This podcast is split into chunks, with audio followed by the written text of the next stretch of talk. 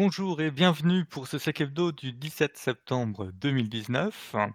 Après une défection de dernière minute, heu, de notre ami Loïs qui est malheureusement en urgence, on arrive quand même à reprendre nos news, et à vous faire un épisode qui sera peut-être un petit peu plus court. Je suis ce soir avec Morgane Salut. et Das. Bonsoir. On va parler de, heu, Business Email Compromise, de pompe à essence, de DNS over HTTPS, de après on verra un peu de simjacking et heu, potentiellement de Netcat. Sur ce, on ouvre le comptoir, c'est parti.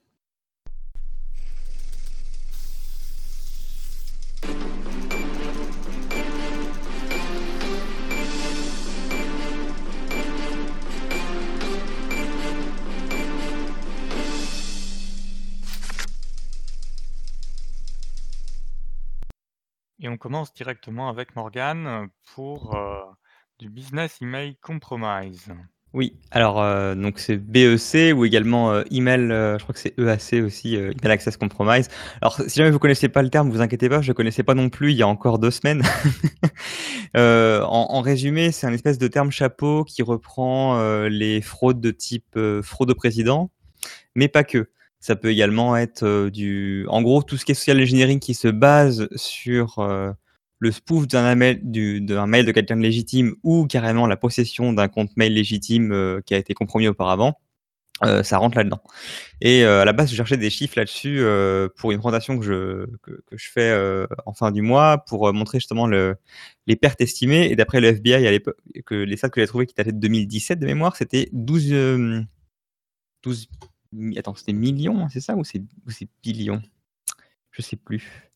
Non, c'est milliards, donc 12 milliards qui avaient été estimés à l'époque et bah, il se trouve que ça a été mis à jour, heu, récemment par, heu, donc heu, l'IC3 qui est un organisme, au sein du FBI qui s'occupe de ces crimes, on va dire, numériques et maintenant ça a été estimé à 26 milliards, donc c'est assez gigantesque.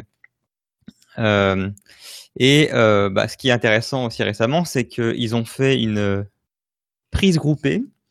Ils ont, heu, arrêté 281 personnes qui étaient impliquées dans des attaques de type BEC, heu, récemment. En gros, c'est un effort conjoint qui a été fait, heu, entre, les services des taxes américains, le département de la justice, et le FBI et d'autres organismes internationaux. Parce qu'en fait, comme on peut le voir dans le dans l'article, en fait, il y a un bon morceau qui qui sont, des personnes résidant sur le territoire américain, mais pas que. Heu, il y a une grosse cellule qui vient, heu, du Nigeria, donc heu, si pour ceux qui se souviennent de l'époque, des arnaques, de la princesse nigérienne, bah, en fait, je pense que c'est la suite logique, hein, c'est les mêmes organismes derrière qui font ça. Et après, c'est beaucoup plus éparse, hein. Il y en a quelques-uns dans chaque pays, notamment il y a des des personnes qui ont été, apparemment attrapées, en Turquie, en France, au Japon, au Royaume-Uni et cetera. Après, je pense que c'est plus potentiellement des cellules locales pour se spécialiser sur les fraudes, pour le pays en question, heu, plus que toute l'organisation.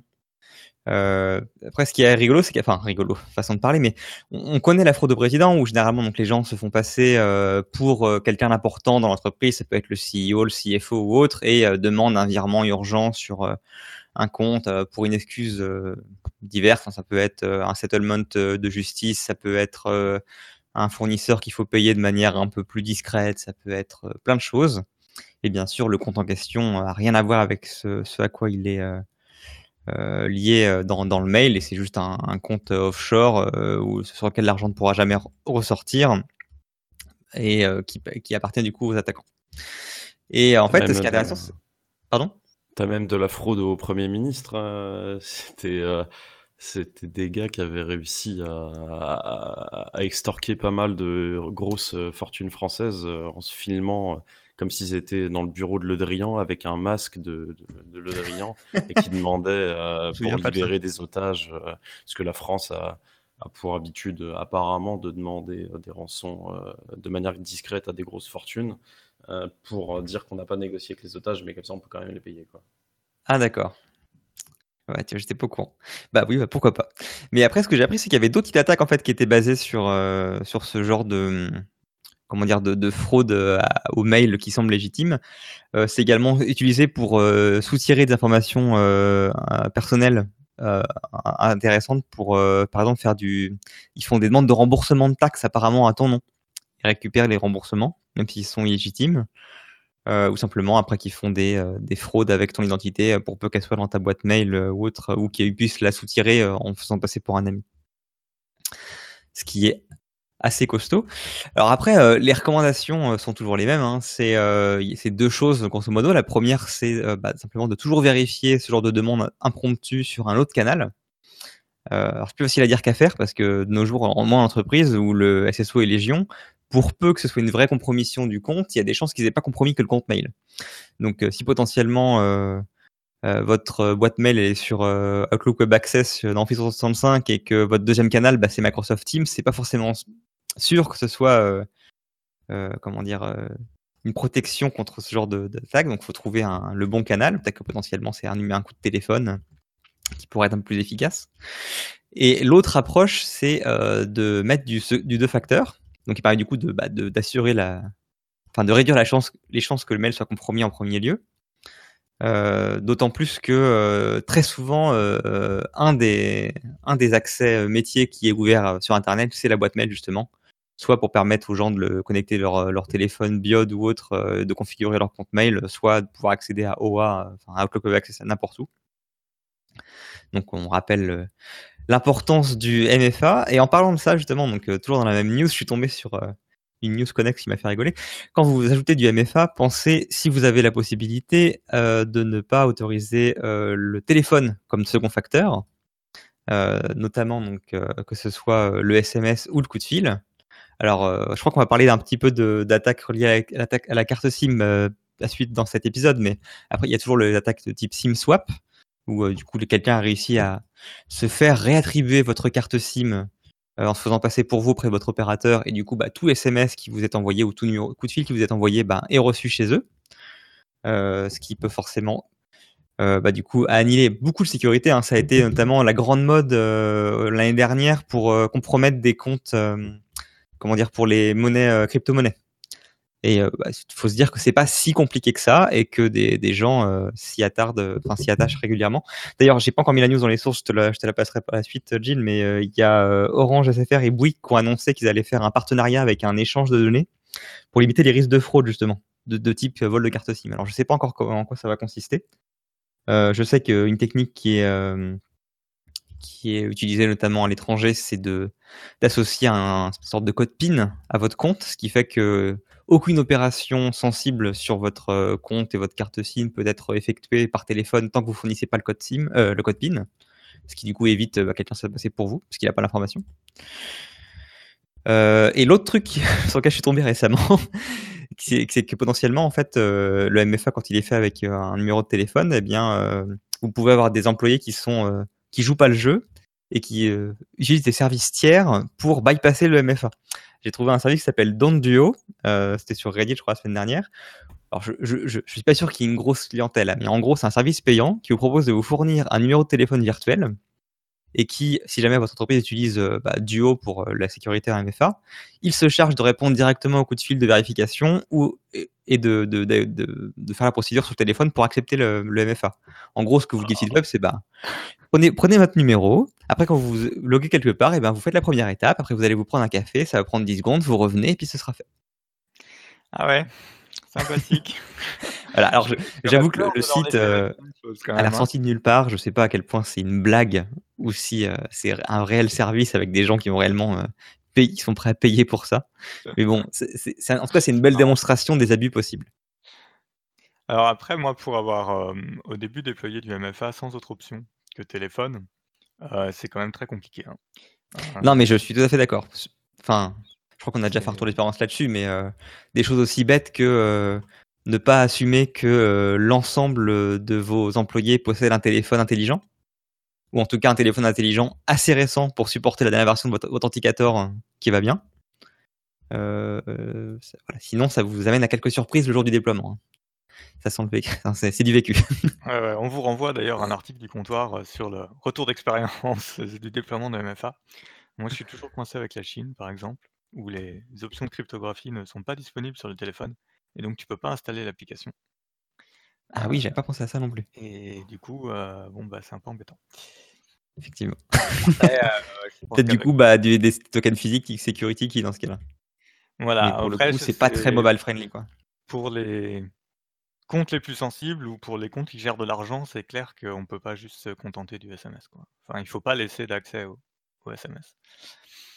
Voilà. Pour conclure en tout cas sur la news, heu, voilà, bah, si vous le saviez pas, heu, les fraudes de ce type-là, ça rapporte énormément chaque année aux attaquants. Si jamais vous avez besoin d'un argument en plus pour votre, direction pour, motiver le passage du MFA sur les comptes accessibles à internet, à minima votre compte mail, bah, je pense que vous en avez un bon avec celui-ci.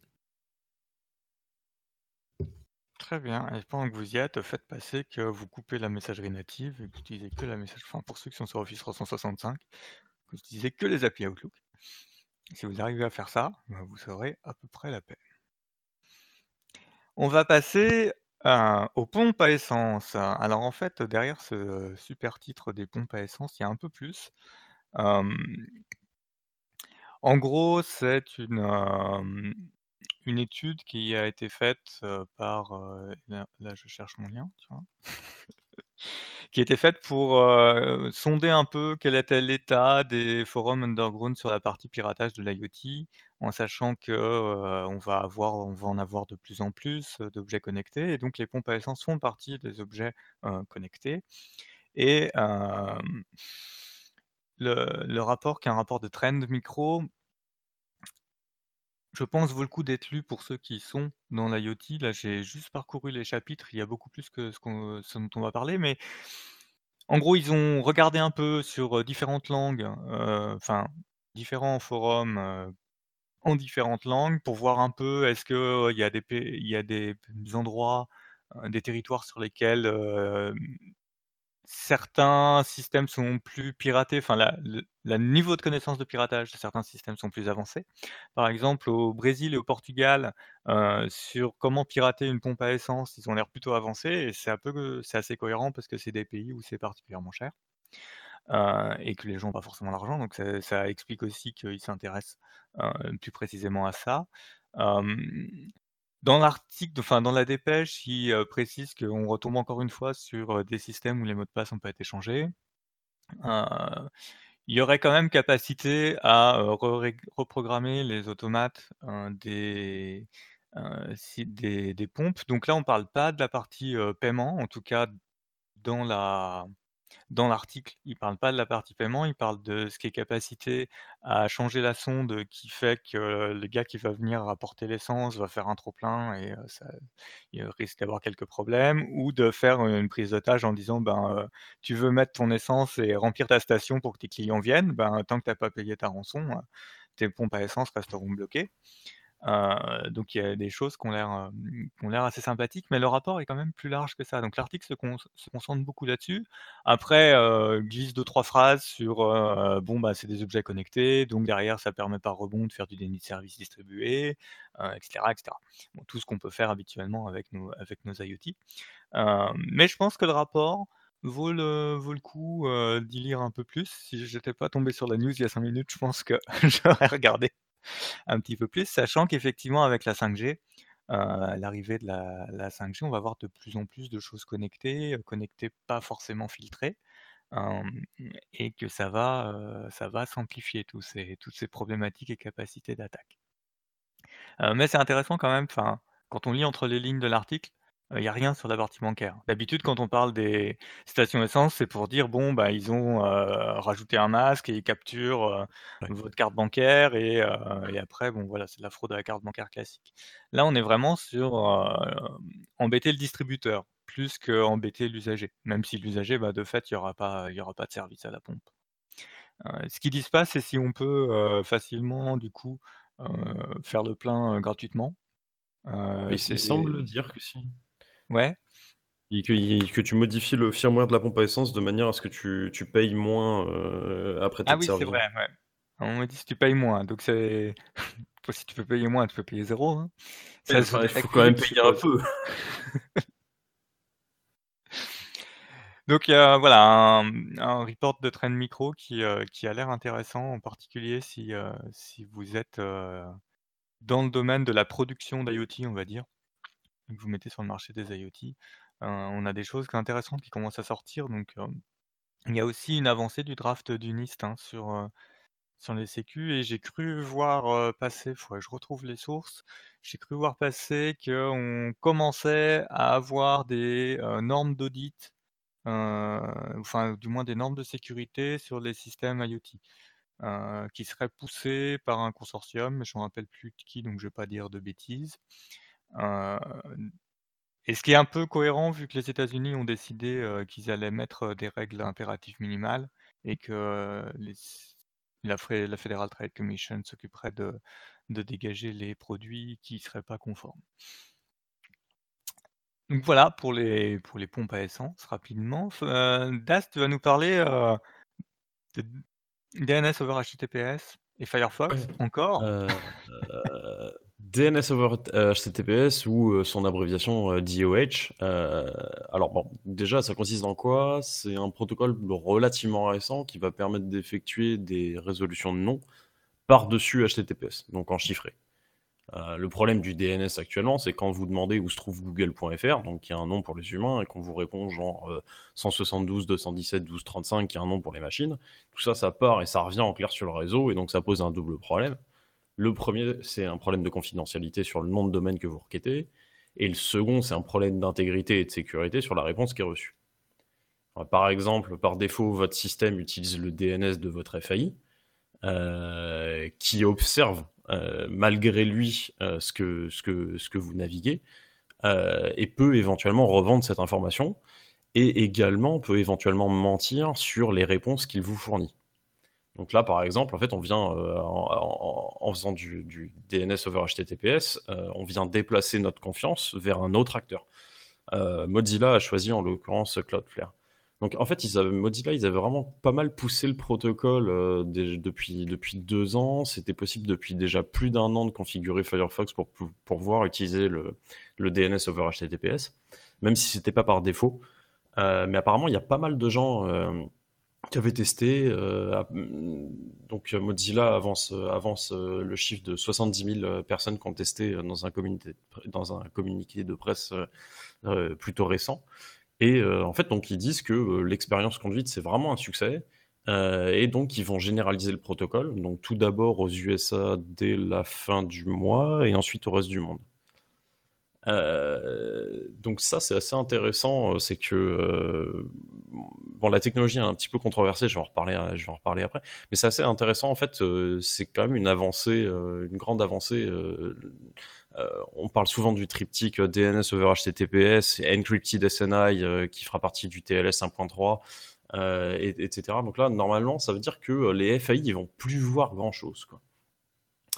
Euh, maintenant, par rapport à la partie controversée, c'est pas magique, hein, DNS over HTTPS. La, réponse de la communauté, euh, je me souviens qu'elle était plutôt enthousiaste il y a deux ans et aujourd'hui, je la trouve très tiède. Euh, il reste beaucoup de problèmes qui n'ont pas été résolus, donc notamment en entreprise, la résolution interne de nom va pas marcher ou au pire va leaker de l'info. du coup, ce qu'ils ont proposé, c'est de faire que DNS over HTTPS ne soit qu'un fallback sur, euh, sur, euh, sur le, le, DNS normal. et puis sinon, il y a aussi le, le problème, c'est en fait, on, vient juste de déplacer la confiance sur un autre acteur. On, on, pouvait considérer qu'on n'avait pas confiance en notre FAI, typiquement, je sais pas, SFR ou Free qui a l'air vendre nos infos, mais qui nous dit que Cloudflare fera pas exactement la même chose demain. Quoi. Et puis c'est une sacrée concentration parce que si tu changes pas le paramètre, je pense que tu peux choisir un autre fournisseur de DOH dans Firefox, enfin j'ose espérer. Ouais. Il y en avait, deux de, prévus à la base, je pense qu'il y en aura plus. Voilà, parce que si, si on a tous les utilisateurs de Firefox qui commencent à envoyer leur, à confier leurs données à Cloudflare, ça fait quand même un seul point pour récupérer tout ça, qui est sous euh, Juridiction américaine. Hein. Alors que tes fournisseurs français, ben, ils restent français, après avec les limites que ça hein, mais, ouais, c'est vraiment un choix, en tout cas, j'espère que quand ils auront rodé leur truc, ils permettront de poser la question à l'utilisateur, vu qu'ils sont quand même dans une démarche de gérer ta vie privée etc. pour l'instant, je crains que ce soit activé, sans poser beaucoup de questions. Mais ce serait bien qu'ils arrivent à trouver un moyen intelligible pour que les gens fassent un choix éclairé, quoi. Ouais, ouais, ouais. Mais ce serait bien la première fois qu'on démarre Firefox et qu'il nous demande comment est-ce qu'on veut configurer un paramètre, hein. D'habitude, tout est vraiment par défaut dans Firefox, hein. Mmh. Enfin, puis dans les autres navigateurs, hein, également. Ouais, la seule chose à laquelle il t'invite, c'est à utiliser ses services de découverte de mots de passe, promis. Ouais. Non, mais surtout là, le ce serait le partenariat avec Cloudflare, du coup, pour le service de DNS? Est-ce que ils avaient ils avaient commencé avec Cloudflare et là, j'ai bien l'impression qu'effectivement, quand ils vont généraliser, ce sera 100% Cloudflare, le donc la configuration par défaut. Ensuite, tu peux modifier ta configuration, mais la configuration par défaut, de ce que j'ai compris, sera toujours du Cloudflare. Parce que est-ce qu'ils n'auraient pas un partenariat commercial avec Cloudflare de ce côté-là, euh, tout comme ils avaient un partenariat avec Google pour les moteurs de recherche par défaut? Ça semblerait logique. Hein. Ouais, donc du coup, ils n'ont pas spécialement intérêt à te proposer un autre truc. Hein. Si jamais c'est le cas. ouais, faudra, faudra suivre. Je pense qu'il. Ouais. Faudra, faudra suivre. Ça risque. Enfin, j'ai déjà vu que ça braquait un certain nombre de personnes.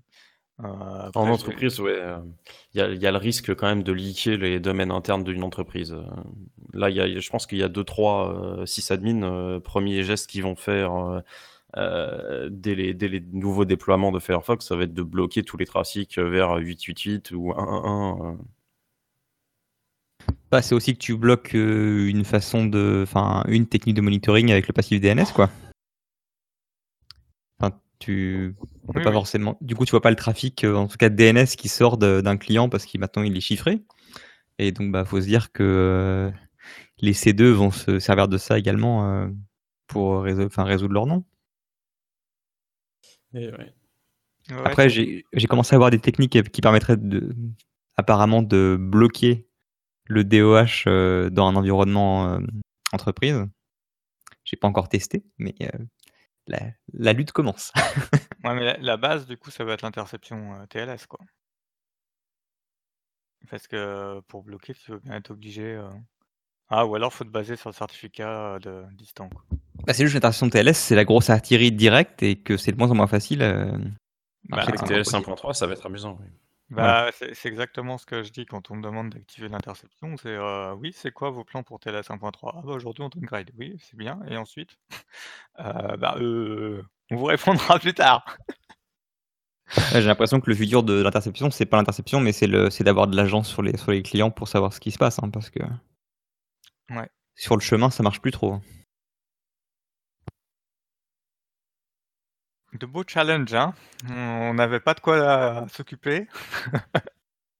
Maintenant, il faut gérer ça aussi. Alors, on va vous parler ensuite, oui, effectivement, de carte SIM, de SIM Ah jacking. Euh, j'ai lu aussi un peu quand même. Euh, le principe, c'est que euh, on a tendance à l'oublier, mais avant la, la déferlante des applications mobiles sur smartphone, il y avait des gens qui s'appelaient des opérateurs de télécom, qui avaient fait un réseau téléphonique avec plein d'options dedans. On peut faire plein de trucs depuis depuis Edge et puis après en 3G puis, on peut, faire plein de choses et donc il y a des instructions, qui sont, véhiculables sur, les réseaux mobiles et parmi ces gadgets qui sont pas forcément utilisés mais qui à l'origine avait été conçu pour que l'opérateur puisse vendre du service et gagner en valeur ajoutée, parce que c'est tous ces services payants de confort qui font une grosse partie du bénéfice d'un opérateur mobile. là, ce qui a été publié, c'est la capacité à envoyer par SMS, enfin des SMS, on va dire, pour faire le parallèle avec les paquets IP, des SMS forgés d'une certaine manière, pour déclencher des fonctions qui sont embarquées dans la carte SIM et si j'ai à peu près compris, il y a une sorte de navigateur embarqué dans la carte SIM qui interprète, ces messages et qui va, répondre. du coup, Das, je te laisse compléter le temps que je retrouve l'article sous mes yeux. Euh, oula, je, me lance, je me lance. Il semblerait en fait que euh, donc c'est une application qui est, euh, qui est sur la carte SIM. Alors vous l'avez pas forcément par défaut, mais j'ai cru comprendre que la grande majorité des cartes SIM là Euh, c'est plus ou moins du truc legacy, un, truc qui a été complètement oublié en fait, qui a été super, qui a, été supersidé par des nouvelles normes qui sont venues après. et donc cette application là, euh, j'imagine que c'est plus ou moins ce que tu disais, Gilles. En fait, elle, vous, elle offre au FAI la possibilité de faire plein de trucs. Euh, reprogrammer le téléphone, euh, que le téléphone lui renvoie des informations donc à, ce qui est censé être le FAI légitime, et carrément en fait exécuter du code d'une certaine manière dans la mesure où euh, à la base, comme c'était prévu aussi pour pouvoir envoyer des messages de promotion et de pub, pouvoir directement ouvrir un browser, donc le browser par défaut, en lui donnant une URL. Euh, et donc, en fait, là, ce, qui, semble, ce qui semble être avéré, c'est que tout ça, ça a été retrouvé par une société privée euh, et que c'est exploité depuis au moins deux ans euh, par, euh, cette société privée, donc euh, probablement commanditée par des États. Donc ça veut dire qu'il y a des, milliers, on ne connaît pas encore le chiffre exact, des milliers de personnes qui sont sous surveillance active. donc par exemple, qui sont pingées très régulièrement toute la journée, de manière à ce que le téléphone renvoie leur position. Euh, voire euh, potentiellement elles ont reçu des liens piégés qui sont ouverts automatiquement, qui ont exécuté du code sur le téléphone. C'est intéressant, hein quand même, toutes ces choses vieilles euh, cachées dans les protocoles.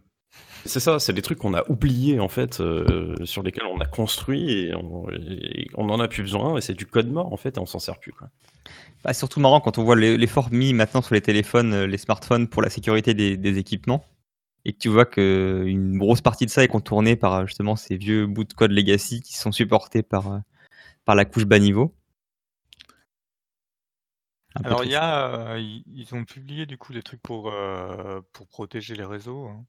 Donc ça va être forcément de l'implémentation opérateur qui permet de filtrer sur certains champs du SMS en fait.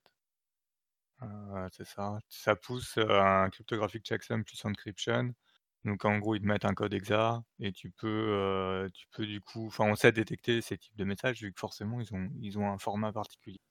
Ouais, apparemment, c'est pas un SMS normal, c'est vraiment une payload binaire et effectivement, on a des des on a des patterns, pour pouvoir les reconnaître mais, ce sera seulement au niveau des opérateurs, comme tu dis, puisque du côté client, en fait, euh, on peut rien faire pour se protéger, si ce n'est demander une carte SIM qui n'a pas cette, euh, cette, euh, cette option, qui n'existe peut-être pas d'ailleurs.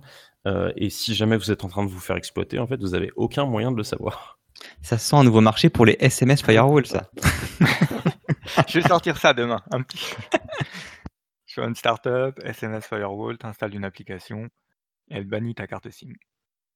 Et si tu veux la récupérer, il faut repayer. Voilà, c'est bon. J'ai un business model.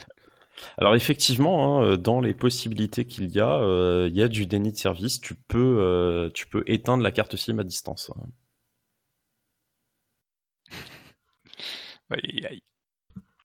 Quand on sait que tous les objets connectés, euh, enfin une grosse partie des objets connectés ont une carte SIM aussi, qui généralement fait un petit peu de data, mais pas trop parce que ça coûte cher. Euh, ça en fait, hein, des parce qu'on pense au téléphone, mais il n'y a pas que le téléphone, quoi, sur lequel on pourrait tester des choses. en tout cas, c'est intéressant. Ouais, parce que de l'IoT, euh, GPRS, euh, 3G, euh, tous ces trucs-là, il y en a un paquet. Ouais, par exemple, c'est moi je me souviens toutes les, enfin une grande partie des distributeurs automatiques de nourriture, hein, nourriture, boisson, etc. généralement, c'est ça, hein, il y a une carte GPRS dedans. Des systèmes secourus, des systèmes de comptage, des trucs bien, bien étatiques. Hein. Mmh. Oui, les surveillances des clims aussi. Ouais, non, il y a. De toute façon, tout, il y en a partout. Quoi très bien, du coup, euh, ça non. Netcat, tu voulais nous reparler de euh, Netcat? Netcat, euh, Netcat, Netcat. Alors, on est qu'en septembre, mais je donne déjà le trophée du pire acronyme de l'année pour avoir appelé une vulnérabilité du même nom qu'un outil réseau qui a genre 20 ans et qui est encore fréquemment utilisé pour le debug, hein. Ah, c'est un nom de vuln? et ouais Et Ah ouais, ouais. d'accord. Moi je me disais, comme j'ai vu passer une nouvelle version, bon peut-être, qu'il y a un truc intéressant. Non, non, rien à voir. OK. Euh, donc c'est une vulnérabilité. Alors donc pour revenir sur le sujet, Netcat pour Network Based Cache Side Channel Attack. Donc c'est une nouvelle vulnérabilité de type euh, canaux auxiliaire, comme vous savez que j'aime bien en parler, euh, contre un cache CPU qui a la particularité d'être la première à être euh, exploitable depuis le réseau.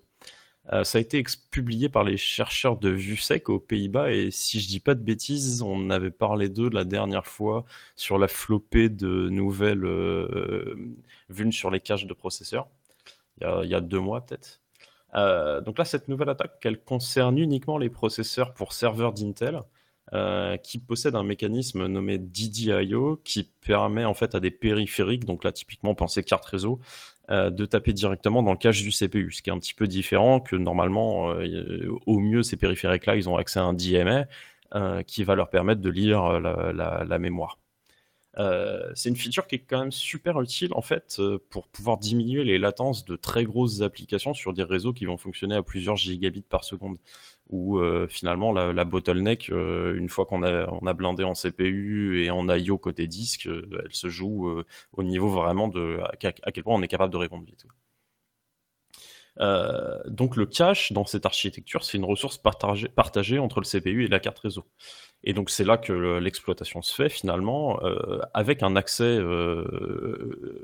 Alors, je, pense qu'ils trichent un petit peu dans leur dans leur POC. Euh, J'ai pas lu tout le papier, c'est 20 pages, hein, euh, mais avec un, client en avec un client qui vient taper en remote le, le, enfin, le serveur victime, mais sans exécuter de code sur le serveur victime, ils arrivent à, faire des accès direct mémoire et donc à placer des adresses connues euh, à placer les, paquets reçus par le serveur à des adresses qu'ils connaissent. Alors, je suis assez, étonné que ça fonctionne, hein, j'ai pas tout compris encore. Euh, mais en, somme, il faut retenir que les chercheurs ont réussi à connaître les temps d'arrivée de tous les paquets réseau d'un serveur cible depuis une machine. Si vous voulez plus de détails, vraiment, allez lire le papier, je ne peux pas encore en parler suffisamment. Euh, mais bref, si on imagine qu'on est capable depuis une machine de connaître de manière précise les temps d'arrivée des paquets d'une application quelconque sur un serveur victime, en fait, on peut potentiellement détecter des interactions utilisateurs, notamment tout ce qui est session SSH. SSH, euh, à chaque fois que je tape euh, une touche sur ma machine, elle est immédiatement envoyée au serveur.